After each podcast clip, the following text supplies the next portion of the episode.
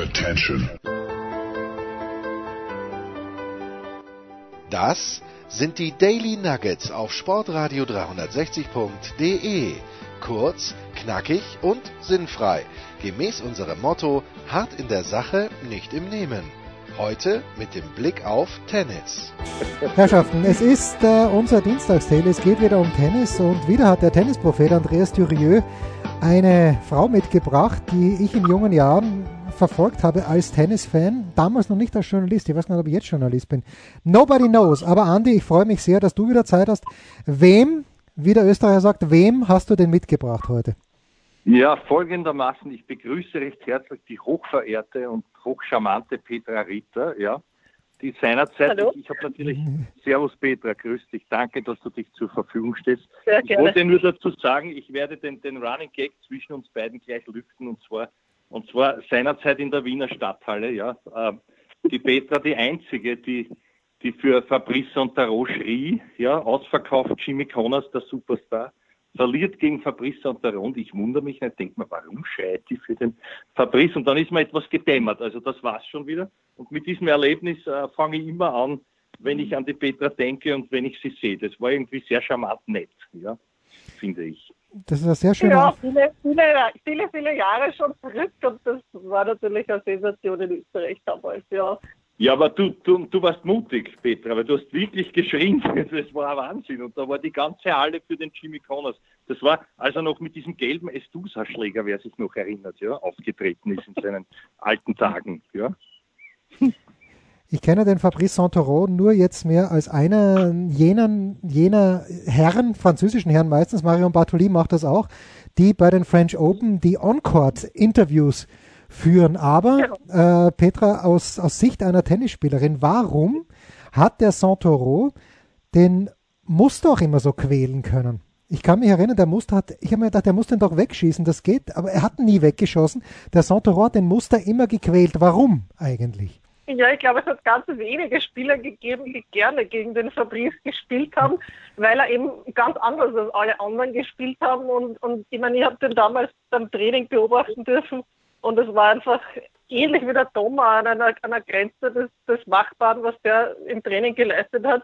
Und das hat er dann auch im Match umgesetzt. Der hat halt nicht über dieses Power Tennis verfügt wie viele seiner Konkurrenten, aber hat halt mit anderen Stärken mental und, und spieltaktisch sehr viel weggemacht und so viel und so hat sehr viele Gegner dann, dann ja wirklich begieren können oder zur Weißglut bringen können. Hat es denn zu deiner ja. Zeit, äh, Andi, ganz kurz, hat es zu deiner Zeit jemanden gegeben auf der Frauentour, wo man auch gesagt hat, okay, das ist komplett außerhalb der Norm. Die spielt eigentlich so, dass man sich nicht darauf einstellen kann. Ja, es hat immer schon, ich, meine, ich sage jetzt mal, Martina Hingis war jetzt auch, oder Justine Neuer waren jetzt auch nicht unbedingt diese Spielerinnen, die der Norm entsprochen haben und die Justine Neuer hat auch zur Nummer 1 geschafft als Slam-Siegerin und die hat auch ganz anders gespielt wie alle anderen. Also ich sage, da gibt es schon immer wieder welche, die halt nicht so in den Norm passen oder ganz einfach das aus dem Bauchgefühl halt ein bisschen anders spielen wie, wie viele andere. Hm. Andi. Ja, ich möchte noch einmal jetzt auch äh, die großen Erfolge der Petra natürlich erwähnen. Das hat unmittelbar wieder mit, mit Roland Garros zu tun. Äh, meines Wissens mhm. noch bist du die erste Österreicherin gewesen, die dort je ein Viertelfinale erreichte und das eigentlich damals ziemlich überraschend, finde ich. Kannst du das noch einmal erzählen, äh, wie das gelungen ist? Du hast ja sehr renommierte Spielerinnen auch geschlagen auf dem Weg dahin.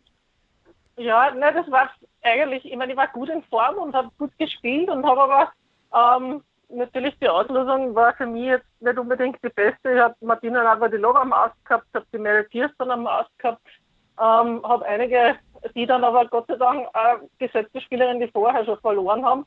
Und das Lustige an der Geschichte war, ich habe erste Runde gegen die Lisa Raymond gespielt. Mhm. Und ja. Turnier, äh, beim Turnier davor ganz glatt verloren in der ersten, oder äh, welche Runde das war, aber auf alle Fälle habe ich gegen sie ganz glatt verloren und dann wo dachte, na super, schon wieder jetzt die, kann meinen Flug für Freitag buchen.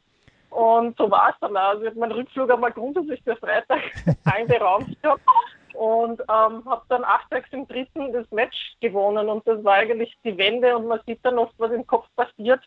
Ähm, ich habe sicher die Woche davor nicht viel schlechter Tennis gespielt, aber wenn, wenn, dann sieht man, was halt im Tennis auch der Kopf ausmacht, wenn man dann überzeugt davon ist, dass man dann dann gut ist und nicht nur glaubt, man ist gut, sondern auch überzeugt davon, dass man dann auch gute Leute schlagen kann. Ja, jetzt dann gegen Nathalie Tossier, da muss ich ja der Judith Wiesner-Pölzer ein Danke sagen, die war damals ihre Doppelpartnerin und sie hat mir da wirklich gute taktische Tipps mitgegeben auf die Reise und jetzt das ganz gut umsetzen können und so dann den Lauf bis ins Viertelfinale geschafft. Ja.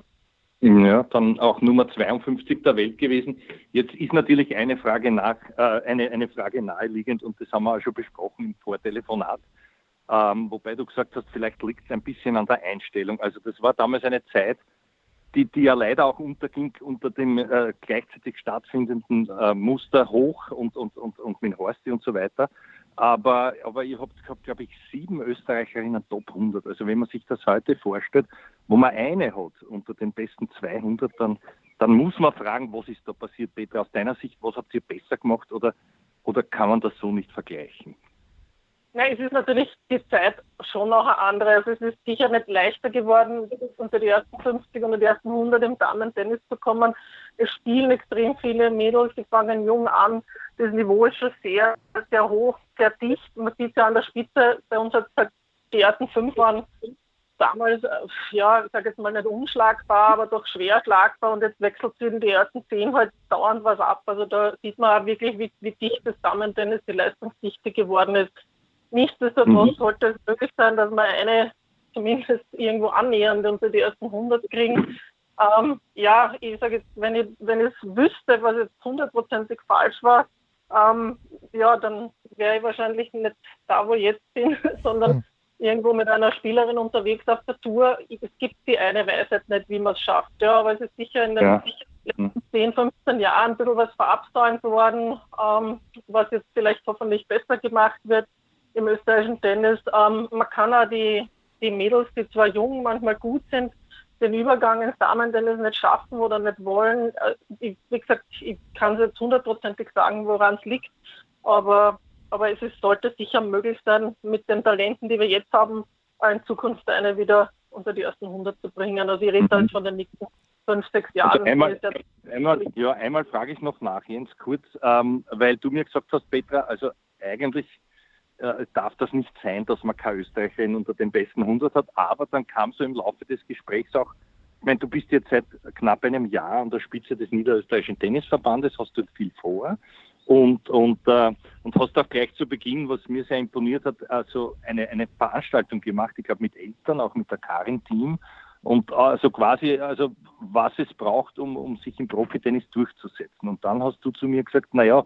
die Grundeinstellung ist vielleicht eine andere, dass man sozusagen vielleicht auch zu viel Auswahl hat oder es zu bald bleiben lässt, wenn es sozusagen hart wird. Ja, das habt ihr früher nicht so gemacht. Das heißt, ihr habt euch vielleicht mehr durchgebissen. Liege ich da richtig? Ja, das, also das ist sicher ein Punkt, ähm, der, der, den die Zeit auch mitbringt. Also ähm, ich sage jetzt einmal, wir haben erstmal nicht so viele Alternativsportarten gehabt ähm, vor 30, 40 Jahren ähm, wie die mhm. Kinder das jetzt haben. Und was man schon, wie gesagt, der Elternabend, den habe ich deshalb gemacht, weil ich das Gefühl hatte, dass viele Eltern eigentlich wenig Ahnung haben, was es bedeutet, wenn das Kind den Wunsch äußert, Tennisprofi zu werden. Ist ja eh klar, woher sollen sie das wissen, wenn sie selber nicht aus dem, aus dem Leistungssportbereich kommen. Und da habe ich das Bedürfnis gehabt, da einen Elternabend zu machen. Da war die Karin Team und die, die Mama vom Andi Heider Maurer waren da und ein paar Schulvertreter wegen dem dualen Bildungssystem. Und da ist eben, sind eben verschiedene Wege, aufgezeigt worden, wie es möglich ist. Ähm, was mir aber schon aufgefallen ist, was mir die zwei Mütter bestätigt haben, ist, dass es früher schon so war, wenn es schwierig geworden ist, wenn jetzt die Kinder sagen, ah, heute mag ich nicht oder es tut ein bisschen was weh oder es zwickt, na, dann sagen die, na, bleib halt daheim oder wenn es einmal nicht so Spaß macht, am Monat, wenn man angefangen hat, dann macht halt was anderes, probierst was anderes aus. Also dieser Wille, für sich für was einzustehen und ähm, für etwas, auf etwas hinzuarbeiten, den vermisst man schon eher bei den Kindern heutzutage, wie das vielleicht vor 30 Jahren oder 20 Jahren der Fall war. Mhm. Und den braucht man aber unbedingt, um erfolgreich, egal in welchem Sport, erfolgreich ja, zu sein. Also ist, man wacht nicht jeden Tag auf und sagt, ha, super, heute ist wieder Tennis, heute ist wieder Kondi, heute muss ich wieder 10 Kilometer laufen, heute muss ich wieder sprinten, heute muss ich das machen. Aber es, es ist, natürlich muss es Spaß machen, das ist einmal Voraussetzung, aber wie gesagt, man wacht jeden Tag auf und ist super motiviert und wenn es dann einmal zwickt oder zwackt oder einmal der Erfolg sich nicht so einstellt, dass man da relativ leicht aufgibt, ist heutzutage mhm. sicher leichter oder machen die Kinder oder Jugendlichen eher als wie vielleicht vor ein paar vor vielen Jahren oder 10, 20 Jahren. Jens, warst du auch härter als dein Sohn heute zu dir selber? Ja, aber leider nicht auf dem Tennisplatz. Also ich habe ich hab leider mir sehr früh einen komplett falschen Vorhandgriff angewöhnt. Nicht, dass ich jemals was hätte werden können, aber mit dem Vorhandgriff garantiert nicht. Und äh, nein, äh, Muster ist Jahrgang 67, glaube ich. Oder ist er 66, 67? Ich war nur drei Jahre 67. jünger. 67, ich war nur drei Jahre jünger, bin es immer noch drei Jahre jünger. Und äh, mein Vater hat die Tennisturniere immer veranstaltet im schönen Volzberg. Ich bin mir fast sicher, dass die Petra vielleicht auch hier und da mal in, im grauslichen Volzberg zu Gast war. Und da habe ich natürlich auch schon jung dann Leute gesehen, wie auch den Olli Marach. Wir sprachen drüber und äh, das, da, da hat mir A, das Talent, B, der Biss gefehlt. Ich habe dann lieber Sachen gemacht, wo man kein Talent braucht, wie Triathlon und solche Geschichten. Da kann man stur auf dem, stur auf dem Radl sitzen, braucht kein Ballgefühl. Jetzt muss ich natürlich, das eine ist das Durchbeißen, das andere ist aber, Petra, wenn du sagst, äh, für den Niederösterreichischen Tennisverband, die Barbara Moore war ja bis vor kurzem, ich war etwas überrascht über die Pressemitteilung vor ein paar Tagen, Präsidentin in der Steiermark oder stellt das Amt zur Verfügung, da weiß ich jetzt gar nicht den ganz genauen Stand, aber die hat mit der Babsi Schett was versucht. Wenn wir nach Kanada schauen, als ganz großes Beispiel einer überragenden Jugendarbeit in den letzten Jahren. Mit Andriescu, US Open Sieger, zwei Herren unter den Top 20, dann haben die schon wieder eine neue, diese Leila Annie Fernandez. Ist es nur das Geld, das so einen Verband auszeichnet oder was, was steckt da mehr dahinter? Naja, ich sag, wenn wir das Geld hätten, dann, also wenn wir noch mehr Geld hätten, könnte man natürlich noch mehr umsetzen. Aber ich hm. glaube, gerade als Landesverband ist es ganz wichtig, an der Basis Arbeit zu leisten. Ähm, wir müssen die Kinder finden. Also wir müssen mhm. schauen, dass wir in, in den Schulen sind, dass man, meine, gerade der niederösterreichische Verband ist, ist riesengroß vom, vom, von der ganzen vom Gebiet her. Also das heißt, wir sind in allen Ecken, versuchen wir mit unseren Leistungszentren, mit unseren Kreisen an, der, an die Basis, an die Kinder zu kommen, Talente zu erkennen und die dann auch Schritt für Schritt zu fördern, eben vom Kreistraining, dann zum Verbandstraining und dann zum Kadertraining. Und da haben wir, glaube ich, ein gutes System, eine gute Struktur entwickelt. Ähm, wir haben das Fördersystem ein bisschen umgestellt, ein bisschen direkter an die Spieler. Ähm, und ja, wir hoffen, dass wir da den richtigen Schritt gemacht haben. Wir haben einige Projekte laufen. Um das, wir haben ein Girls-Projekt in Niederösterreich, um eben ja, das Thema Damen-Tennis anzugreifen, dass man eben die, die Mädchen da mehr dazu bewegt, ähm, Tennis zu spielen. Ähm, wir haben das Next Top Ten Projekt mit dem Günter Pressling mit der Akademie laufen für die ganz kleinen 8- bis 10-Jährigen, 8- bis 11-Jährigen, die professionell betreut werden. Ähm, wir haben Leistungszentren jetzt dazu gewonnen. In St. Pötten, das versuchen wir wieder. Da ist die Schule auch. Neben der Südstadt haben wir das gleiche Schulsystem mit der dualen Ausbildung. Also wir haben schon einige Schritte gesetzt ähm, oder auch fortgeführt von meinem Vorgänger Franz Wiedersicht, die schon begonnen wurden. Und ähm, ja, das ist, glaube ich, die, die Hauptaufgabe des Landesverbandes, ja, dass mhm. wir die Kinder mit 13, 14 dann so weit bringen, dass sie technisch so ausgebildet sind, dass sie dann in die österreichische Spitze äh, sich herantasten können.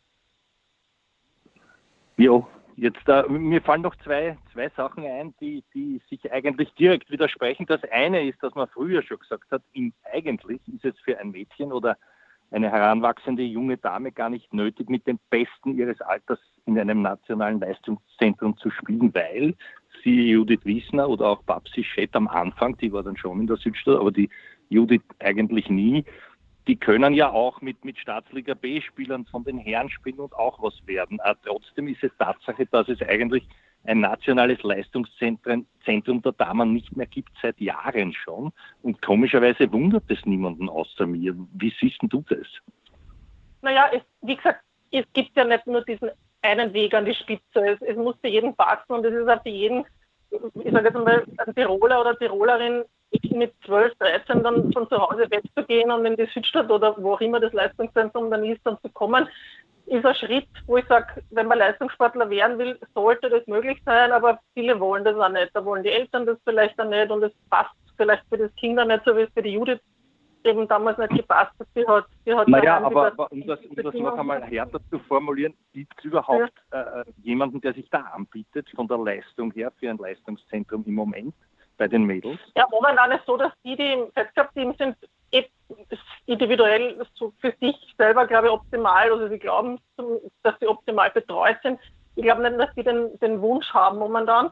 Ähm, wichtig wäre es mhm. dann für die nächste Generation, das zu machen. Das ist eben die, die jetzt so 15, 16, 17 sind, dass man da ähm, eine Basis schafft, wo ich sage, ähm, die haben die besten Trainer, die haben die besten Möglichkeiten, die holt man zusammen, um dann aus sonst dann fünf, sechs, sieben Spielerinnen sein, die da in einem Paket sind, dass man da dann ähm, wirklich ein, zwei dann an die Spitze bringen kann. Ja, also ich bin sowieso ein Befürworter ähm, von Leistungszentren, von, von Trainingsgruppen mit den Besten.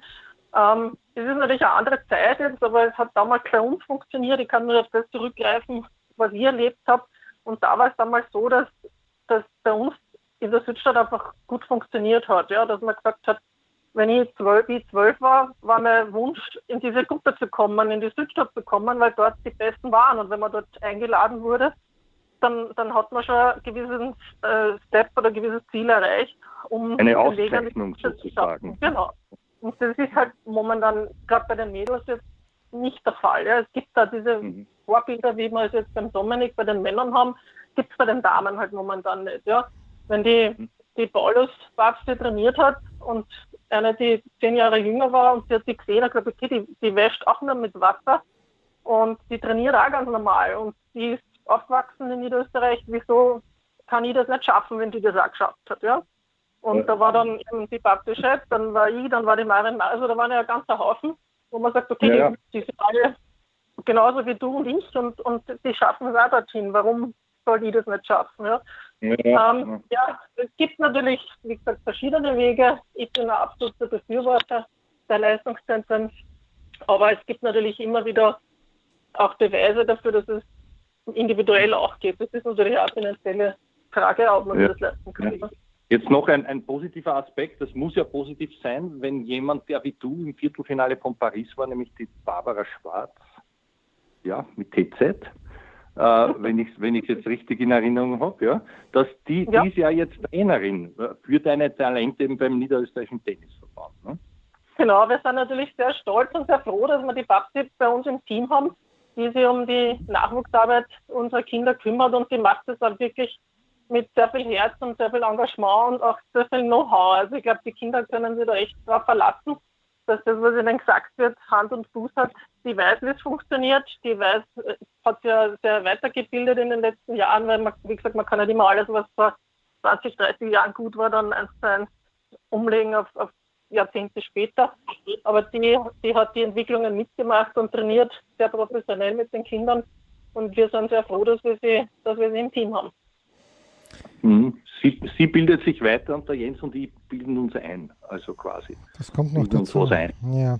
ja. Welche Perspektive, wenn man jetzt sieht, was der Dominik geschafft hat und das ist natürlich herausragend, müssen wir überhaupt nicht reden, aber wenn man das jetzt hätte bezahlen müssen, alles, wenn die Eltern dem Günther jede Stunde, so wie er trainiert hat, hätte bezahlen müssen, das kann sich ja niemand mehr leisten. Welche realistische Perspektive kann man einem jungen Mädchen oder auch einem Jungen bieten als Zwölfjähriger, weil wenn wir nämlich sagen, dass 150 Leute von einer angeblichen Weltsportart von diesem Beruf leben können als Profi, dann ist das für mich keine gute Perspektive, weil es mischt Asien mit, es mischt ganz Europa mit, Südamerika und die, die USA natürlich auch.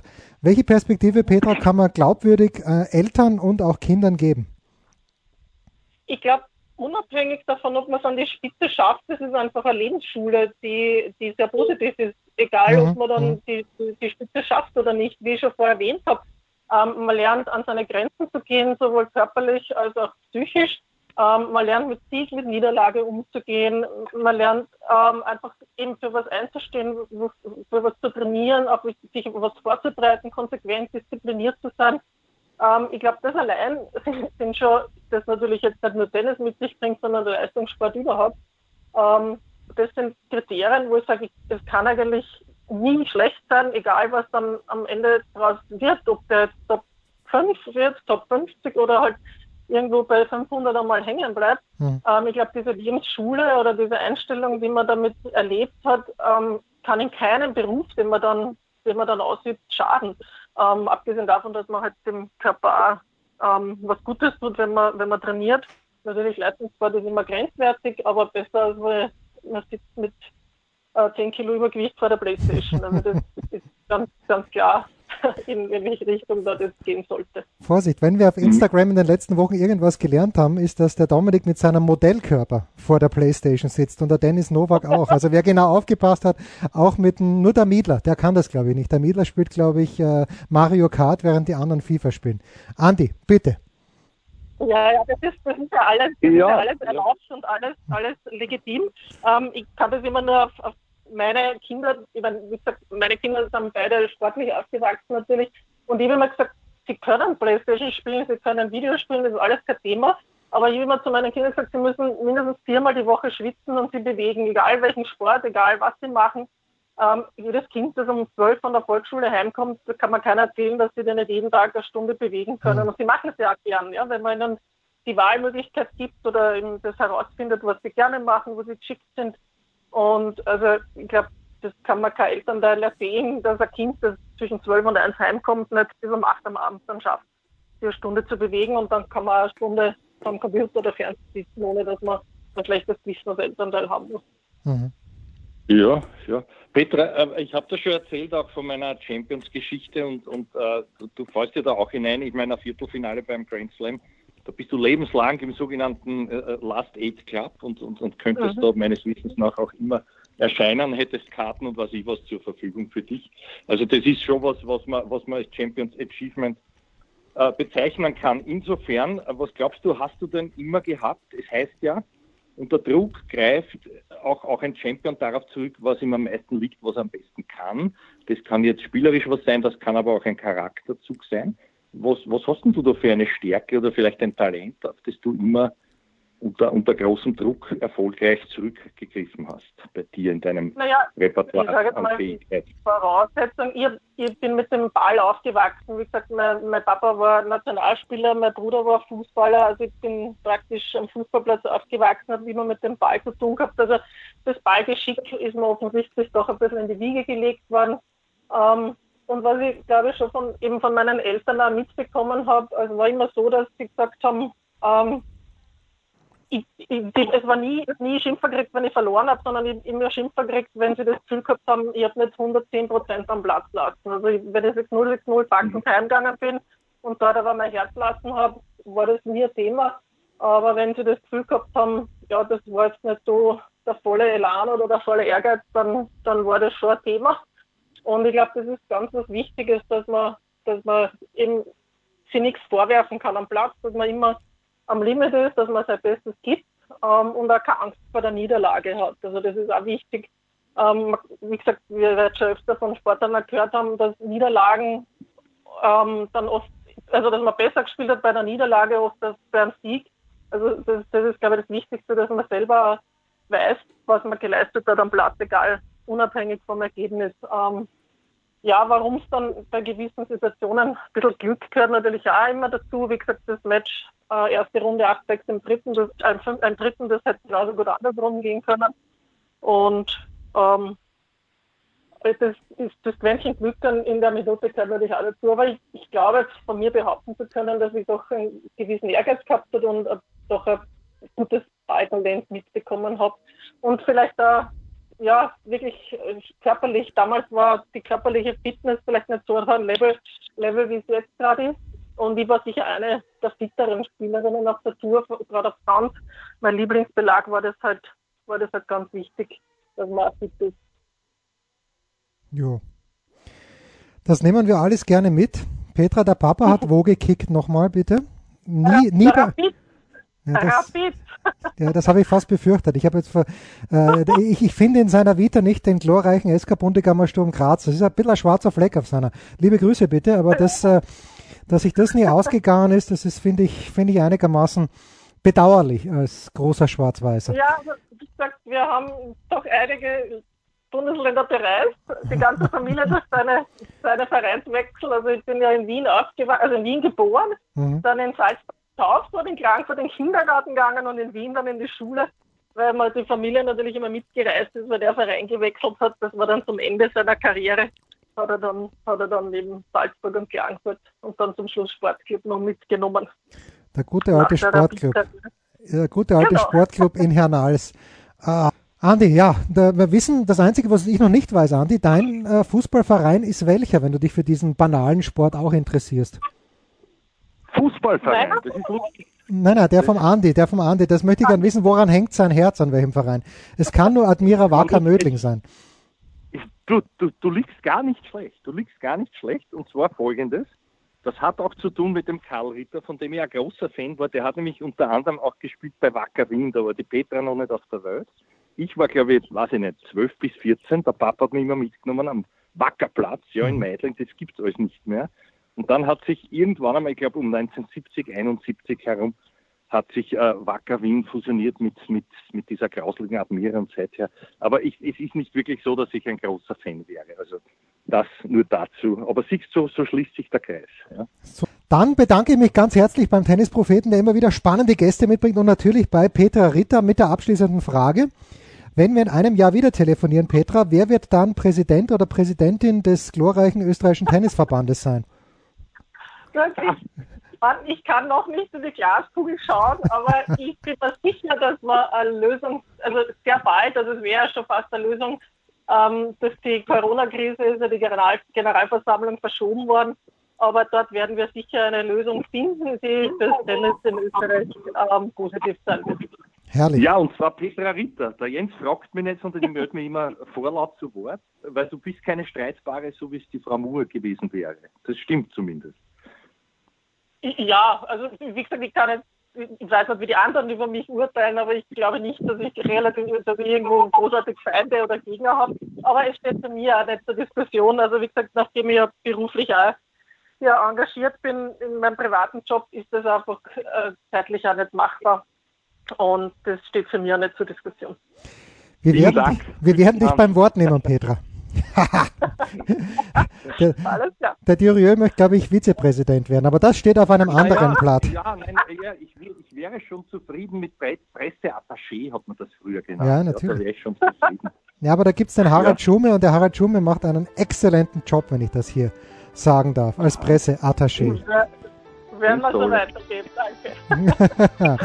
das war's für heute. Wir hören uns schon bald wieder. Sportradio 360. Danke Petra Ritter, Petra Schwarzritter, Entschuldigung. Danke Andreas Thürieu. Das waren die Daily Nuggets auf Sportradio 360.de. Versäumen Sie nicht alle anderen Podcasts aus unserer sympathischen Familienwerkstatt. Schon gar nicht die Big Show. Jeden Donnerstag neu.